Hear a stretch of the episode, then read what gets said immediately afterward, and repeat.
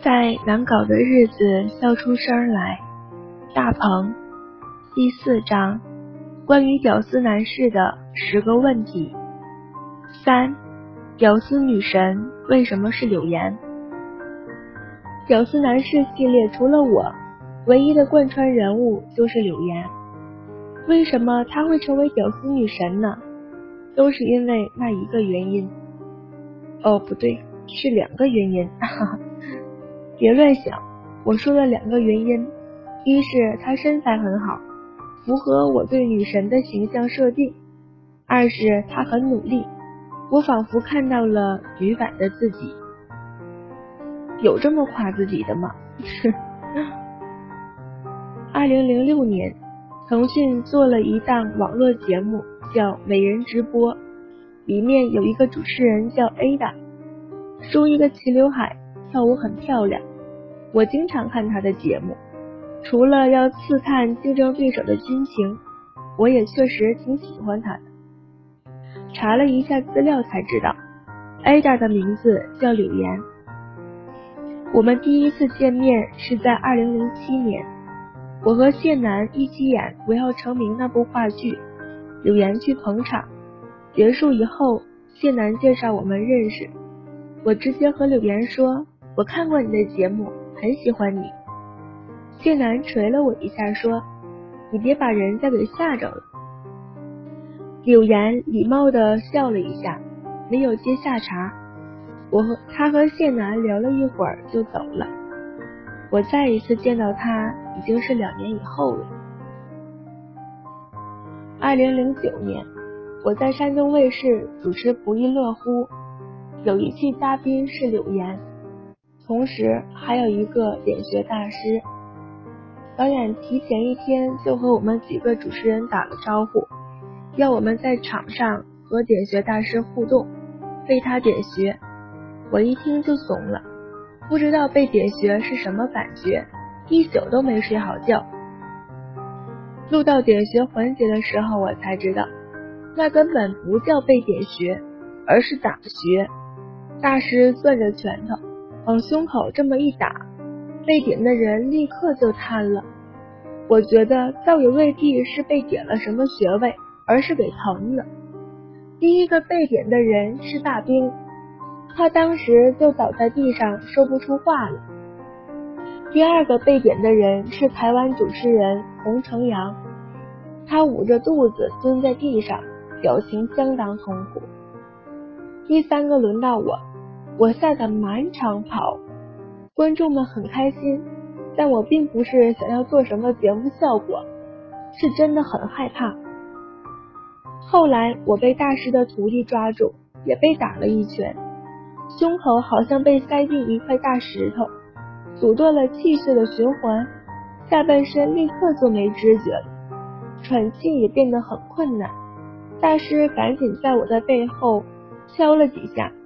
把大石头敲出去。就在这个时候，柳岩突然说：“大师，我也想感受一下被点穴是什么滋味。”我当时就惊了，因为导演之前说过不让女嘉宾试，流程里也没有这个环节。柳岩自己主动提出来，大师也有一点懵，估计是对稿子的时候没有对过这个部分，他不知道怎么办。就摆摆手说：“不行不行，我不能对女人下手，我不能点。”但是大师随后又说：“我不能点女人，不过我媳妇儿可以。今天她也来了，让她来点你吧。”现场立刻就沸腾，导演也没有想到会有意外收获。从观众席里走上来一位中年妇女。是大师的媳妇，她也是一位大师。他让徒弟们抓住柳岩，然后攥紧拳头朝柳岩的胸口打了一拳。柳岩的表情马上就变了。我看到他很努力的在忍着不想叫出声，疼得直冒冷汗，就从地上爬起来去扶他，发现他还挺沉的。大师的媳妇儿也赶紧绕到他背后给他解穴。柳岩缓了一会儿，继续录影。他笑着说：“刚才好像体验了一把生孩子。”他的描述绘声绘色。刚刚还在满场逃跑的我，看着他有一种说不出的感觉。录影结束以后，我问他为什么要被剪啊？他说：“这样才有画面感啊，要争取上每一个节目都留下一些画面。”观众们才会记住你，否则就白上了。但是他的画面还是没被留住。节目播出的时候，他被点穴的那一段被剪掉了。导演说把美女点瘫了太残酷了，观众们会受不了的。我挺心疼他的，罪算是白遭了。我和其他主持人在后台聊起这件事情。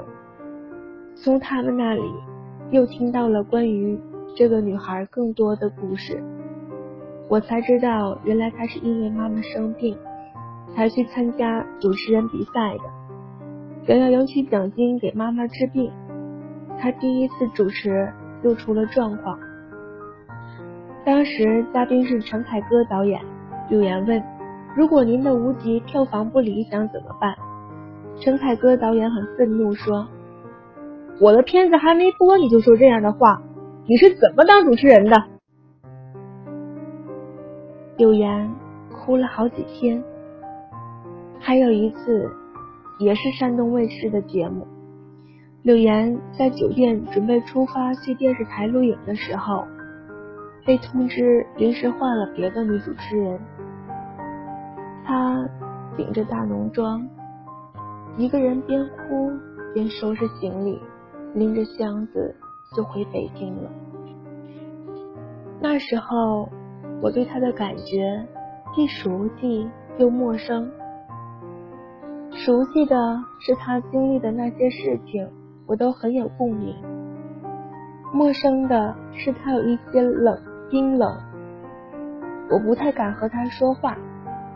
我们甚至连电话号码都没有留。二零一零年。我在沈阳主持《明星转起来》，柳岩带着她的新歌去上节目。那是一首快歌，需要又唱又跳，但是她好像身体不太舒服。彩排结束以后，她一个人坐在舞台边上发呆。我也在发呆，因为每次信，每次主持《明星转起来》之前，我都需要心理建设很长时间。我们在舞台的两侧，突然看到了对方，有些尴尬的笑了一下。我想起自己满场逃跑，他却主动要求被点穴的事情，突然就有了力量。我是说，有了要去，有了去要电话号码的力量。回到北京没几天，他就发短信说自己要过生日了。邀请我去参加他的生日派对，我特别高兴。这样是不是就证明我们成为朋友了呢？那是我第一次参加明星的生日派对，还特意打扮了一下。结果一到现场我就败了，满屋子的帅哥美女，我在里面相当不起眼，而且人又多，很容易就踩到别人的脚。然后一抬头一看，是著名的主持人或者演员。我坐在房间的小角落，看着柳岩忙前忙后的招待大家，一整晚都没和他说上几句话。我买的生日礼物，一条小项链，被淹没在礼物盒子堆成山的堆成了山里。我很失落，好不容易交到一个。像他一样的朋友，结果他却有这么多像我一样的朋友。后来柳岩说，他不太想办这样的生日派对，但是大家都那么忙，很多朋友每年只是因为生日才聚到一起，与其说为自己过，还不如说为大家过。第二天。他带着我送给他的小项链，拍了一张照片发给我，我心里总算好受了一些。柳岩对朋友挺好的，我曾经有一个想法，想做一张唱片，邀请各个领域的名人帮我写词，我自己写曲。柳岩是第一个交稿的，我电话里和他说了概这个概念以后，他就上了飞机。下了飞机，他马上发过来一首词，叫《绝口不提》。他用了两个小时就写完了词，我谱曲花了一年的时间。我觉得他写的东西很特别，但是因为他走性感路线，大家关注的焦点更多停留在他的表面，他自己竟然也看得挺开的。有一段时间，我在大鹏嘚不嘚里面总是提到柳岩。这都是有预谋的铺垫，换成别的女明星，我不敢保证她们不会生气。铺垫了一年多，柳岩在第四百期大鹏嘚不嘚的时候，真的出现在演播室，观众们都觉得特别过瘾。其实我在一年多以前就和他打好了招呼，我特别感激他愿意配合。我要拍屌丝男士这件事儿，柳岩也是第一批知道的人。他那段时间特别忙，一直在全国各地飞。我说你一定要来，因为屌丝男士需要你这样的女神。他说我一定会来，因为你张罗一部戏也挺不容易的。最后他挤出一个晚上的时间。我们拍了在一起吃饭的桥段，有一段戏需要我们在桌子底下互踹，他说光踹还不过瘾，还要我扯他的头发，把他按到菜里才好笑。我说不用这么狠吧，他又说了当年的那句话，这样才有画面感啊。到了《屌丝男士》第二季的时候，李媛自己提出来想演接地气的小人物，我给他想了一个洗脚妹的角色，他用长沙普通话讲述着自己的生活。我来北京都三年了，一直在这里给人家洗脚，也没赚到什么钱，钱都让老板分了，家里面还要靠我养，也没办法，谁叫我小的时候读书不努力呢？要是努力的话，没准儿我还能考上大学。像我这样的长相，没准还能当个女明星嘞。我看着他讲这些话，想到他的那些事情，竟然演不下去。他的化妆师也在旁边抹泪。拍喜剧拍到哭，还是头一回。他还有一次让我特别感动。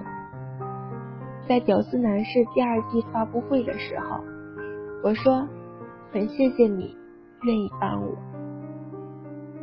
柳岩说，其实是我应该谢谢你，没有屌丝哪有女神？挺巧的，写这篇文章的时候，屌丝女神马上又要过生日了，我正好可以把这篇文章当成生日礼物送给她。过得还真省，他不打算办生日派对了，觉得又老了一岁。但是如果有许愿，我的愿望是希望他的愿望通通实现。我看了挺多他最近的访问，觉得越来越像个女强人。我总觉得女孩应该适当的示弱。做什么事情都那么坚强，会有一种距离感。但是这话我不敢告诉他，就写在这里吧，他应该会看见的。祝你幸福，别让自己太累了。